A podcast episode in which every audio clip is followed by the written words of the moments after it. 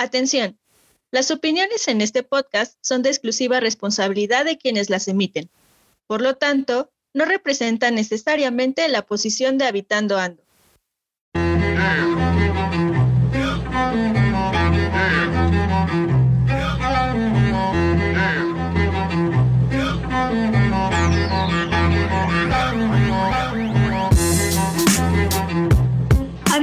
Habitando Ando es un podcast dirigido a todas y todos los habitantes de cualquier lugar que sin importar el contexto, viven, sienten y piensan el territorio según su andar.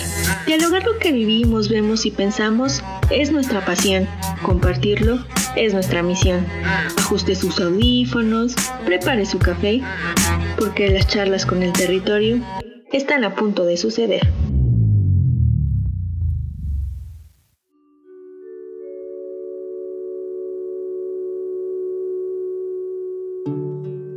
Soy Verónica, tengo 45 años y he trabajado desde los 20. Recuerdo que desde que empecé a trabajar, cada que entraba a un lugar, me encantaba observar y disfrutar todos los rincones que tenía. Y me gustaba mucho ver cómo las personas de esos lugares disfrutaban y adornaban todos sus espacios. Siempre pensaba que yo viviría en una casa hecha a mi gusto y me preguntaba, ¿cuándo podría tenerla? Recuerdo que siempre imaginaba y pensaba cómo me gustaría que fueran. Incluso me ponía a dibujar los detalles de cada cuarto, desde las puertas, los pisos, los colores y también las ventanas o ventanales, que es algo que a mí me gusta mucho. Fue entonces cuando le dije a mi esposo, para que pudiéramos aprovechar un terrenito que me había heredado mi papá y así decidimos empezar a construir nuestra casita. Nos organizamos y nos pusimos manos a la obra. Decidimos que el trabajo lo haríamos él y yo, como equipo. Incluso los gastos los repartimos a la mitad.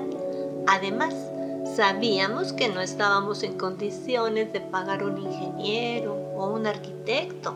Trabajamos con puros albañiles.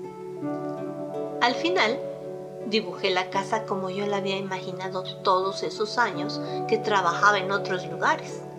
Recuerdo imaginarme la sala de mis sueños. Era lo máximo. Por fin iba a tener una casa completamente nuestra, en donde podíamos estar seguros. Sabía que ese iba a ser el espacio perfecto para poder convivir entre todos. Nuestra propia casa. Sin embargo, hacer que lo que pasaba por mi cabeza lo entendieran los albañiles, que estaban llenos de dudas al recibir órdenes de una mujer, no fue tan fácil. Pero sabía que debería de encontrar la manera de hacerles entender y de que me respetaran tanto como respetaban a mi esposo. Al final, los pequeños detalles era yo la que los imaginaba y los iba solucionando en el momento del trabajo. Por eso aprendí a hacer dibujos de cómo quería cada lugar. Y no solo eso, también me encargué de que se llevaran a cabo, incluyendo las compras del material, el pago de la raya y hasta los festejos del 3 de mayo. Claro, la comida, ¿verdad? Sin darme cuenta, yo terminé siendo la arquitecta de la obra. Para mí fue muy importante ya que dentro de mi familia solo había visto a los hombres tomar estas decisiones y este control sobre cómo querían las casas. Y creo que en la mayoría de las familias también es así. Recuerdo que cuando era chiquita y mis papás construyeron su propia casa, mi papá era el que llevaba toda la obra y él trataba todo el tiempo con los trabajadores y les explicaba cómo construirla. Todos le obedecían Creo que es por eso que los albañiles y las personas en general dudan que una mujer pueda hacer ese trabajo. Pero véanme a mí, me gusta involucrarme y hacer muchas cosas para poder participar y aportar en la construcción. Y estoy segura que como yo hay muchas mujeres más. Nada más me acuerdo de mi vecina, la contadora Mari, Recuerdo que le encanta trabajar con los jardines, ensuciarse, cortar el pasto y sembrar las plantas. ¿A mí? A mí me encanta pintar las paredes. decidir qué color va en cada habitación y saber que gracias a mí, a mis ideas, los espacios quedan bonitos y mi familia los puede disfrutar. Tan solo de ver que el ventanal de mi casa que imaginé desde hace mucho tiempo y que ahora quedó tan bonito, me pongo muy contenta. Por eso, cuando se terminó de construir la casa, me aventé a pintarla yo solita, con pinturas de cal, e incluso ya tomé un curso de plomería, que me sirve para solucionar algunos de los problemas que siempre suceden en los hogares. Y pensándolo bien, ¿cuántas mujeres se atreven a construir su propia casa? Ojalá sean muchas. ¿Y tu mujer, te animarías a construir tu propia casa?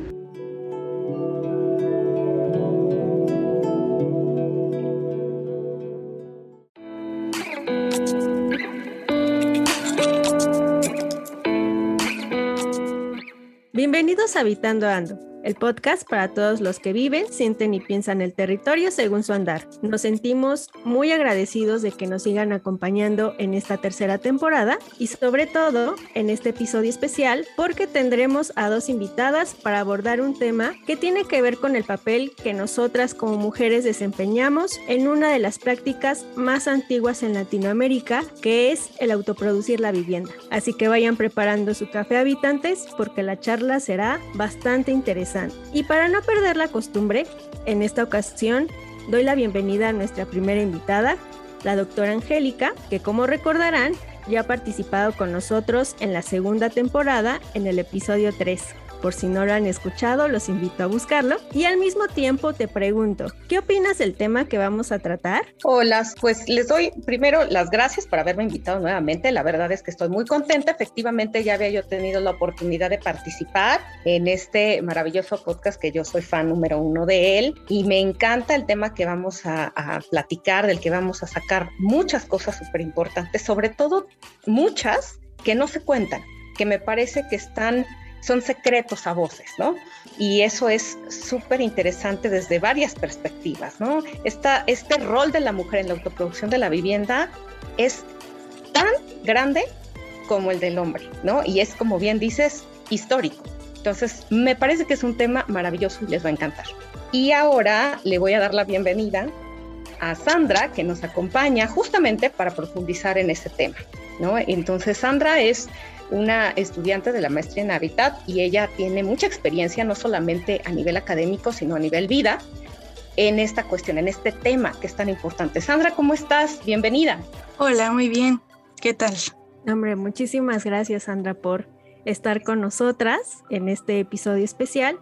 Y bueno, para ya ir abordando este tema importante, como anteriormente mencioné en la introducción, la autoproducción es una práctica que regularmente vemos en nuestras ciudades, incluso en las ciudades latinoamericanas, pero ¿nos podrías decir un poco más de qué es autoproducir una vivienda? Sí, claro.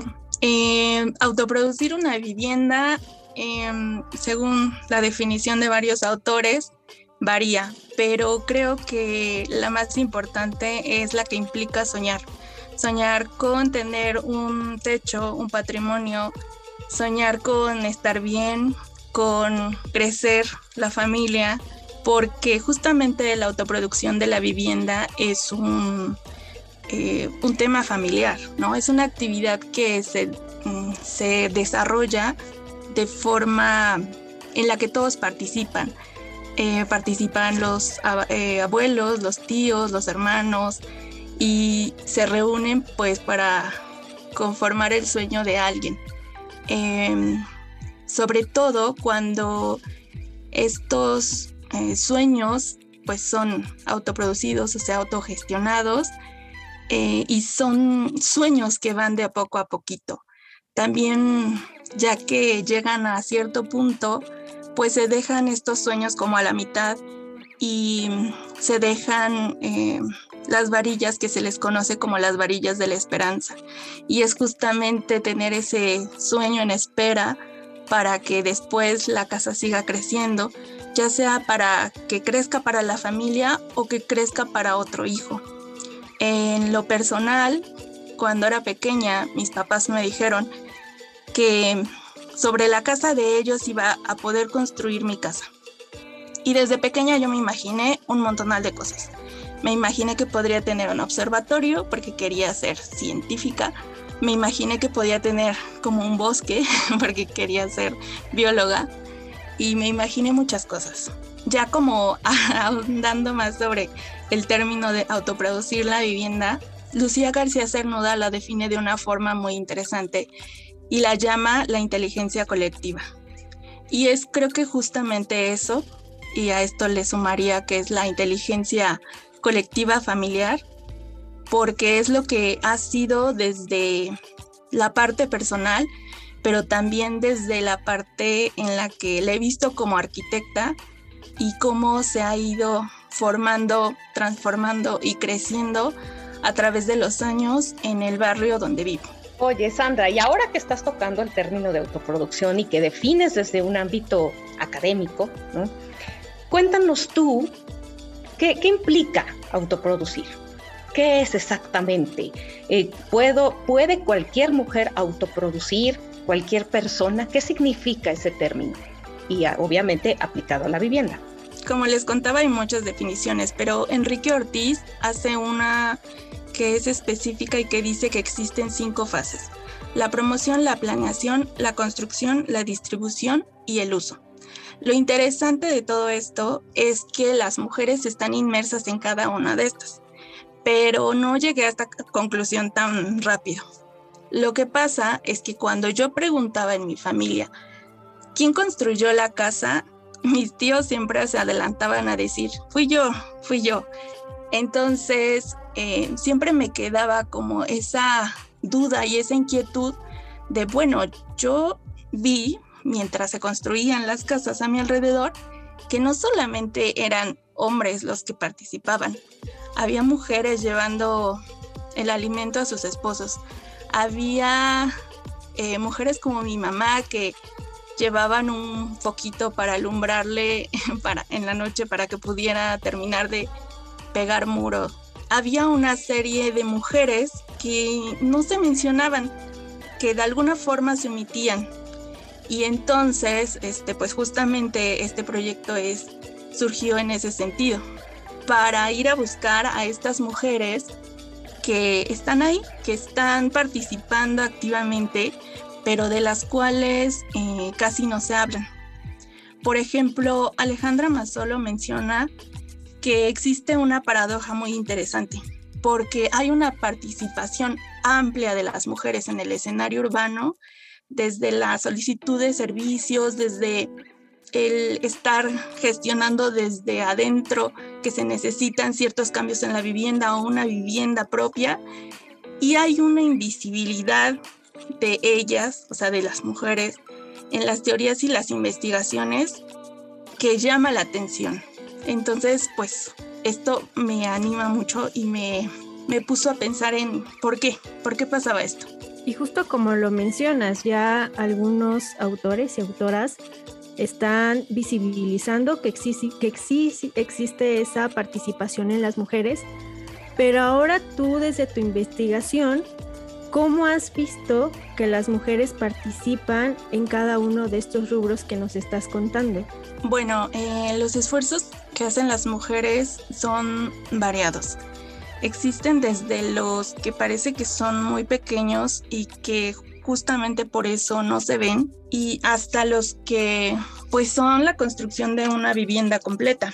Eh, por ejemplo, en estas fases que menciona Enrique Ortiz, en cuestión de promoción, eh, no es precisamente la parte específica o que conocemos como promoción, pero justamente este tema nos hace redescubrir los conceptos. Entonces, en cuestión de, promoción, yo me encontré con algunos testimonios que hablan de la adquisición de terrenos o de construir una edificación, una vivienda o un departamento para que pudiera ser un ingreso después.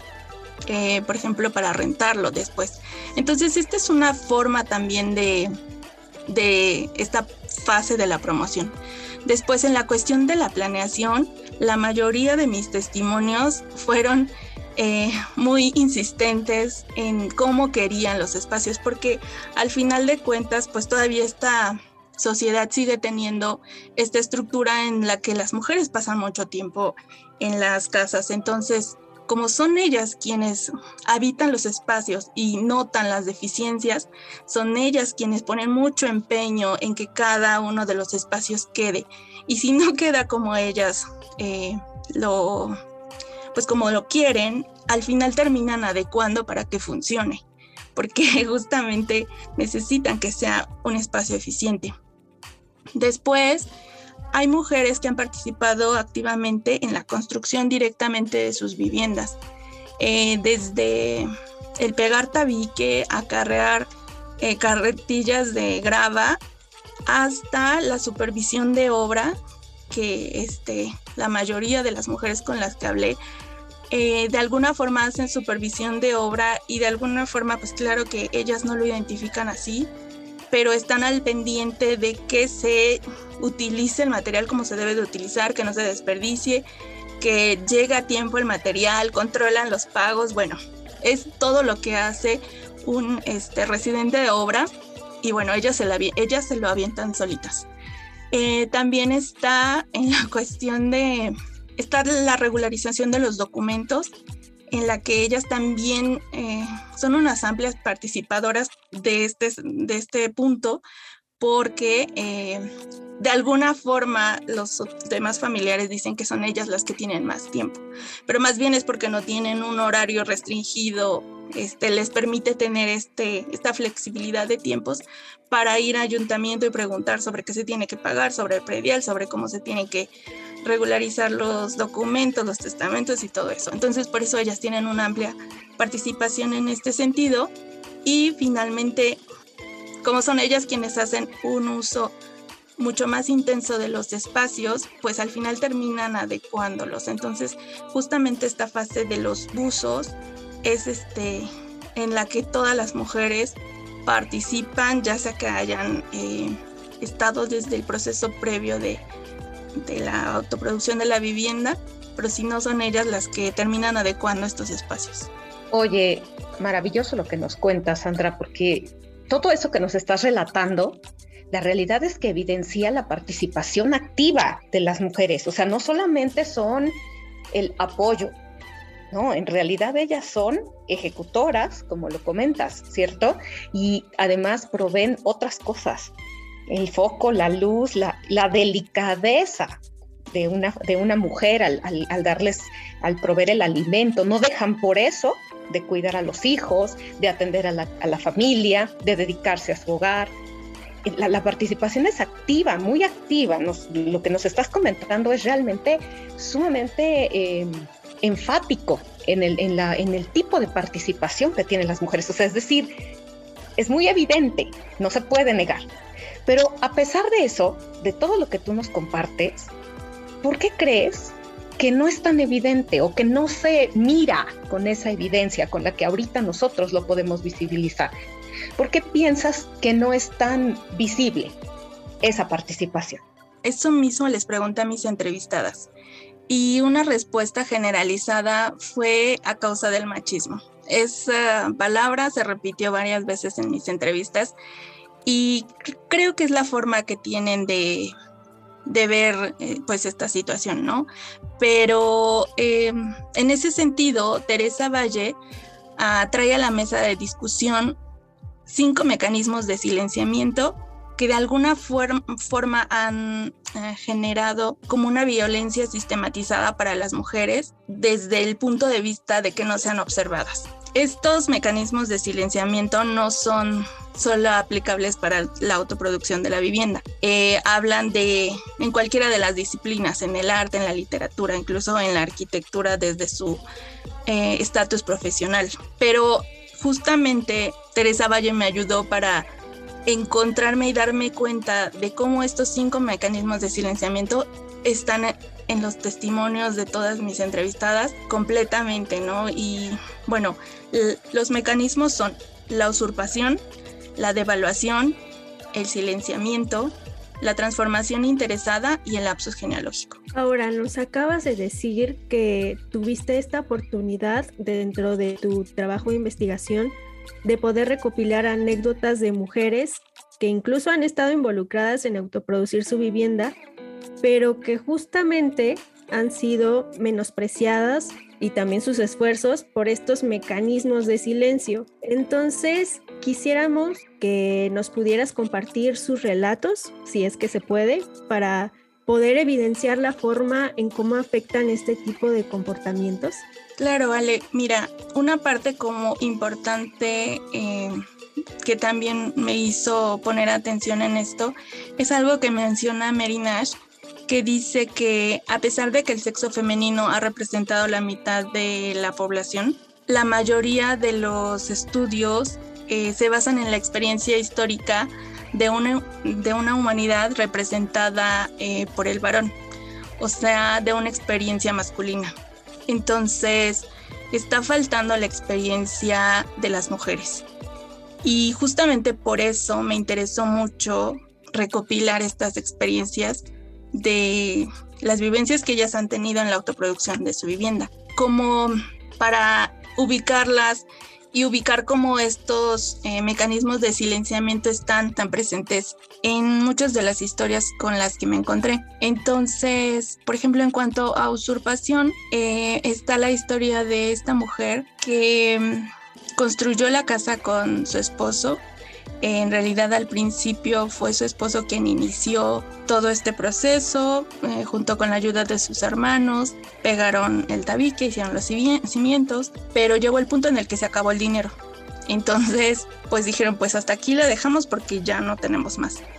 Y entonces esta mujer, que se llama Gema, hizo, sacó los ahorros de su soltería, todo lo que había ahorrado mientras ella era soltera, y le dijo a su esposo, pues mira, tengo este dinero y si es para construirnos un patrimonio, vamos a utilizarlo. Y entonces se construyó la casa, se terminó de hacer el colado, se pusieron los acabados, se terminó con toda la cancelería y bueno, si quienes este, sabemos sobre arquitectura, pues sabemos que pues casi casi es más de la mitad de lo que de la construcción de la casa, ¿no? Entonces, cuando yo le pregunté cuánto ella consideraba que había participado, pues ella tenía la idea de que había participado poquito, porque, pues no sé, era algo con lo que siempre estaba habituada a contestar. Pero en cuanto hablamos, me dijo, no, es que ya me di cuenta que yo pues participé activamente y en realidad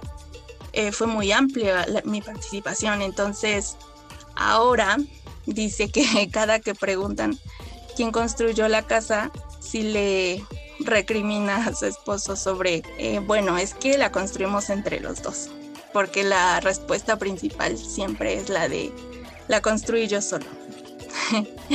bueno, también con respecto a la devaluación, existen ciertas frases y actitudes que hacen que la participación de las mujeres parezca que es poca o que no, no sea suficiente. Entonces igual tengo la historia de otra mujer que su esposo le decía, no, es que sí me ayudaste, pero me ayudaste poquito. Y le decía, bueno, es que, o sea, construimos la casa entre los dos. Y decía, bueno, sí, pero bueno, está bien. Y como que llegaban a un acuerdo ya entre ellos, pero después ella me decía, no, cuando estábamos en alguna reunión, él decía, no, no, no, yo construí la casa. Entonces regresaba como a lo mismo. Y pues ella igual ha tenido como que estar peleando su participación en la casa porque ella sabe que, que es suficiente y también sabe que de alguna forma le pertenece pues el patrimonio que construyeron juntos. Entonces, para ella también es un poco frustrante porque no existen eh, documentos que digan que la casa es de los dos o algo que sea pues público o no sé. Y este pues eso le causa un poco de angustia y eh, pesar. En cuanto al silenciamiento, también existe esta palabra de calladitas se ven más bonitas esa frase, que es completamente ofensiva y justamente también la utilizan y salió en alguna de las anécdotas eh, de las entrevistadas en donde le decían, bueno, eso se queda calladito, porque ella dice, es como si fuera una ofensa para él el que yo hable de mi participación en la construcción de la casa. Entonces es como un tema sensible para los hombres eh, y eso pues me lo expresó ella, ¿no? Me dijo, a él le causa algo.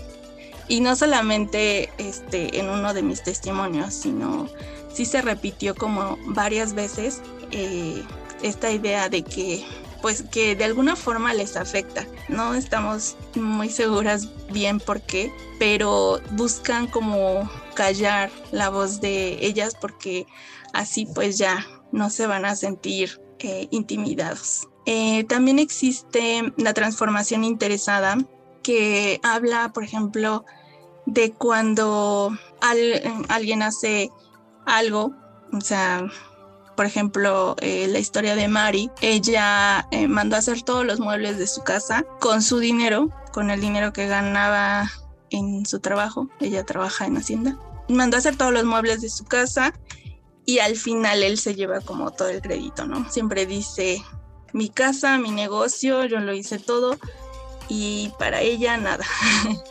Entonces, eh, no sé, o sea, de alguna forma me causa como me parece gracioso, pero es una realidad, pues es una realidad muy dura para muchas mujeres. Y sobre todo porque muchas de ellas eh, no se dan cuenta, pues de que exista, o sea, para ellas todo está bien, porque aún no lo han platicado. Y una parte como interesante de estas entrevistas es que después de haber platicado con ellas, cambiaron algunas de las formas en la que tenían de ver su participación con respecto a su vivienda. Bueno, en cuestión de sobre el lapsus genealógico, como su nombre lo dice, es como un olvido y pues como un olvido de generaciones. Eh, una de mis entrevistadas me habló de la historia de su abuela, que eh, contaba que había vendido muchísimos frascos de comida, había lavado y planchado ajeno bolsas y bolsas de ropa y con eso se pagó el terreno, este, bueno, con eso y con el sueldo de su abuelo, se pagó el terreno en donde todos heredaron una parte. Y los hijos muy alegremente dicen, este terreno me lo heredó mi padre, omitiendo completamente la participación de la abuela. Entonces, es como, ahí está, o sea, porque el trabajo sea diferente, porque el trabajo esté remunerado desde una mm, informalidad, no quiere decir que no exista y no quiere decir que pues que no sea importante. Entonces, bueno, con estos eh, mecanismos de silenciamiento evidentes en todas las historias que me contaron, nos podemos dar cuenta que han estado ahí y que son muy, muy coloquiales, ¿no? Son como eh, incluso cotidianos. Yo creo que cualquiera tiene una historia eh, similar sobre su madre, su tía, eh, su abuela, porque justamente es, es, algo que ha estado cotidiano y por eso es el interés de, pues de recopilarlas y de de alguna forma juntar como estas experiencias porque también alguien más se va a sentir identificado y no sé, esperemos que cuando se siente identificado algo también cambie. De acuerdo contigo, Sandra. Eh, de hecho, quiero que sepas que sí, tienes una, una, una, voz llena de realidad. Yo al menos me siento identificada en la historia de mi familia y todas estas eh, cinco eh, puntos, digamos, estos cinco mecanismos de silenciamiento los puedo recordar en alguna anécdota que mi madre o mi abuela vivieron en carne propia, ¿no? Eh, para poder hacerse de los patrimonios que fueron construyendo en conjunto con los hombres, ya fueran sus hermanos o en el caso de mamá sus tíos, y cómo al final, lo que bien dices, al final la palabra, digamos, el, la frase que se queda para la memoria de las generaciones es aquella de pero tu padre, pero tus tíos, pero con el esfuerzo, pero esto te, lo heredó, ¿no? Y, la figura de la participación del hombre es tan grande en, esta cuestión que, conocemos como patrimonio, ¿no? En esta cuestión heredada. Y, desgraciadamente estos cinco mecanismos me parece que no solamente invisibilizan o silencian la participación física de la mujer, sino también el valor del amor que no tiene condición y que eso también se hereda y se refleja en, un, en una materialidad como es la vivienda. Y estoy segura de que Ale también tiene anécdotas similares y, que, y que, puede eh, también compartir conmigo que nos ha llegado ¿no? al, corazón, digamos, esto que nos estás compartiendo. Y finalmente, supongo que eh, debe de haber alguna solución, ¿no? ¿Cómo crees que como mujeres y como sociedad, empezando desde nuestro rol de mujeres, cómo crees que podemos contrarrestar esos mecanismos de silenciamiento que varios, estoy segura, y varias hemos identificado en esto que nos has platicado? Lo importante, como dicen, es primero darse cuenta. Entonces, ya que tenemos identificados estos mecanismos, pues la forma como más fácil eh, sería como de alguna forma contrarrestarnos con un antónimo, ¿no? Con un, sí, con algo que les haga contrapeso. Y bueno, entre estas estrategias eh, que estoy como persiguiendo, apenas como planteamiento están tratar de convertir la usurpación en reconocimiento. Esto a partir de, bueno, pues una serie de talleres tanto informativos como em, artísticos que vayan como de alguna forma introduciéndose eh, de a poquito, eh, sutilmente, entre, no sé, entre la, la cotidianidad, ¿no? Entonces, la usurpación convertirla en reconocimiento, la devaluación en empoderamiento. También creo, por ejemplo, aquí el de alguna forma tener estas mesas como de diálogo en donde las mujeres puedan contar sus historias y entre nosotras justamente sentirnos apoyadas, respaldadas y con esto pues empoderadas. El silenciamiento hay que convertirlo en voz. Necesitamos darle voz a estas mujeres, a todas, porque todas de alguna forma han participado. Y bueno, este es el tema de la autoproducción de la vivienda y es importante para este tema, pero también para otros y creo que a partir de aquí se puede también abrir eh, caminos para ir aminorando como estas brechas de desigualdad que se han ido construyendo con este silenciamiento. La transformación interesada hay que de alguna forma a reconstruirla como corresponde. Si se ha transformado a favor de alguien, pues habrá que volver a desmenuzar y volver a eh, quitar piezas para volver a ponerle a cada quien el, eh, el título que le corresponde. Y en cuanto al lapsus genealógico, que es el más bonito porque para mí, eh, pues justamente me habla de mis abuelas, de mi madre, mis tías, pero especialmente de mis abuelas, es mi interés convertirlo en un honor genealógico. Ah, tengo muchas ideas con respecto a cómo alcanzar esto, pero entre unas amigas artistas estamos pensando en armar una serie de murales, una serie de algo que sea como completamente impactante y que de alguna forma les regrese justamente este honor que ellas se merecen, porque ellas estuvieron desde antes y quizá este ahorita pues ya un documento que diga que pues ellas participaron o que la casa les pertenece a los dos o que el terreno es de los dos, pues no sé, quizá para ellas ya no sea tan importante. Pero creo que a ellas les, ah, les animará más el verse retratadas de alguna forma con toda esta grandiosidad que puede dar el arte en piezas que hablen de justamente de su trabajo Entonces, pues estos son como algunos de los mecanismos que se intentan como contrarrestar a partir de estas estrategias generales. En ese sentido, pues como parte de ya la continuidad de este proyecto, se está trabajando en justamente generar estos talleres, que en principio van a ser unos talleres piloto, que estarán ya este, pues desarrollándose para agosto, eh, junto con, bueno, más bien con el apoyo de eh, la Universidad Iberoamericana de Puebla.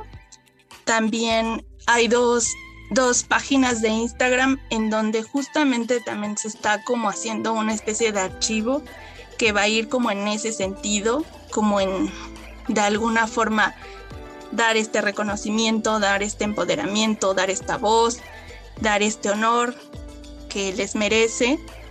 Eh, se está igual trabajando en este y hay otro Instagram. Los estoy usando como, como una especie de archivo eh, que puede llegar como a diseminarse, ¿no? Como un archivo que puede llegar a crecer, incluso a crecer solito. Que el otro Instagram es sobre autoproducirse una vivienda propia o autoproducirse una habitación propia.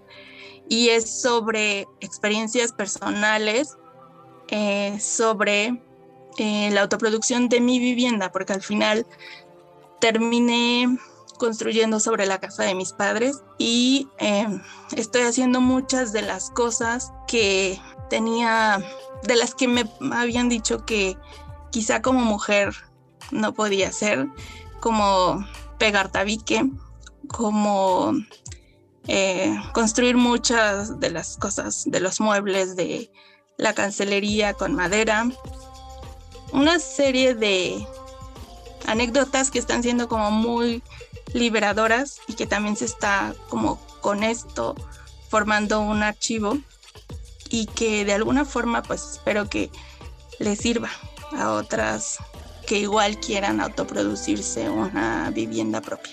Y bueno, estas son como algunas de las estrategias y seguramente habrá quien se le ocurra más y estoy abierta a escucharlos. Y en verdad deseamos que todos estos proyectos que nos estás contando tengan mucho éxito para volver, volver a recobrar la voz de aquellas mujeres que sí han tenido una gran participación en la construcción de su patrimonio.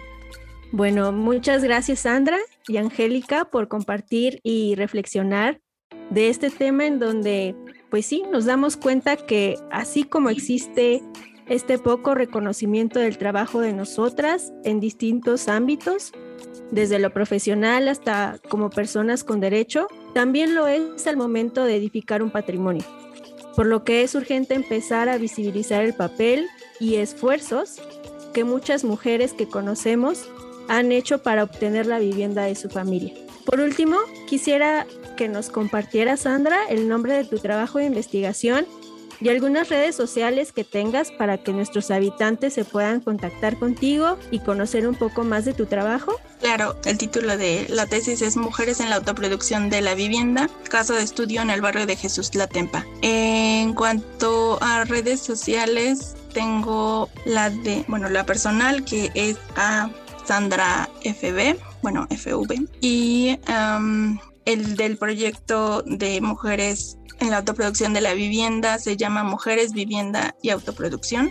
Perfecto. Habitantes, no se olviden de seguir a Sandra y tampoco al podcast a través de nuestras redes sociales. Estamos en Instagram como arroba habitando.ando y en Facebook como habitando.ando. Yo soy Ale Chamorro y me encuentran en Instagram como arroba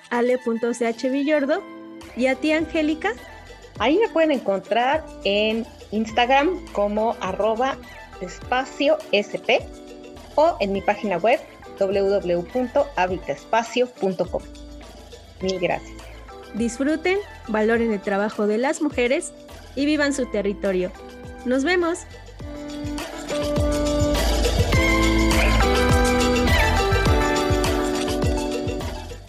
Habitando Ando es un podcast creado por académicos, alumnos y egresados de la maestría en Hábitat y Equidad Socioterritorial de la Ibero Puebla. Síguenos en Instagram como arroba habitando.ando y en Facebook como habitandoando.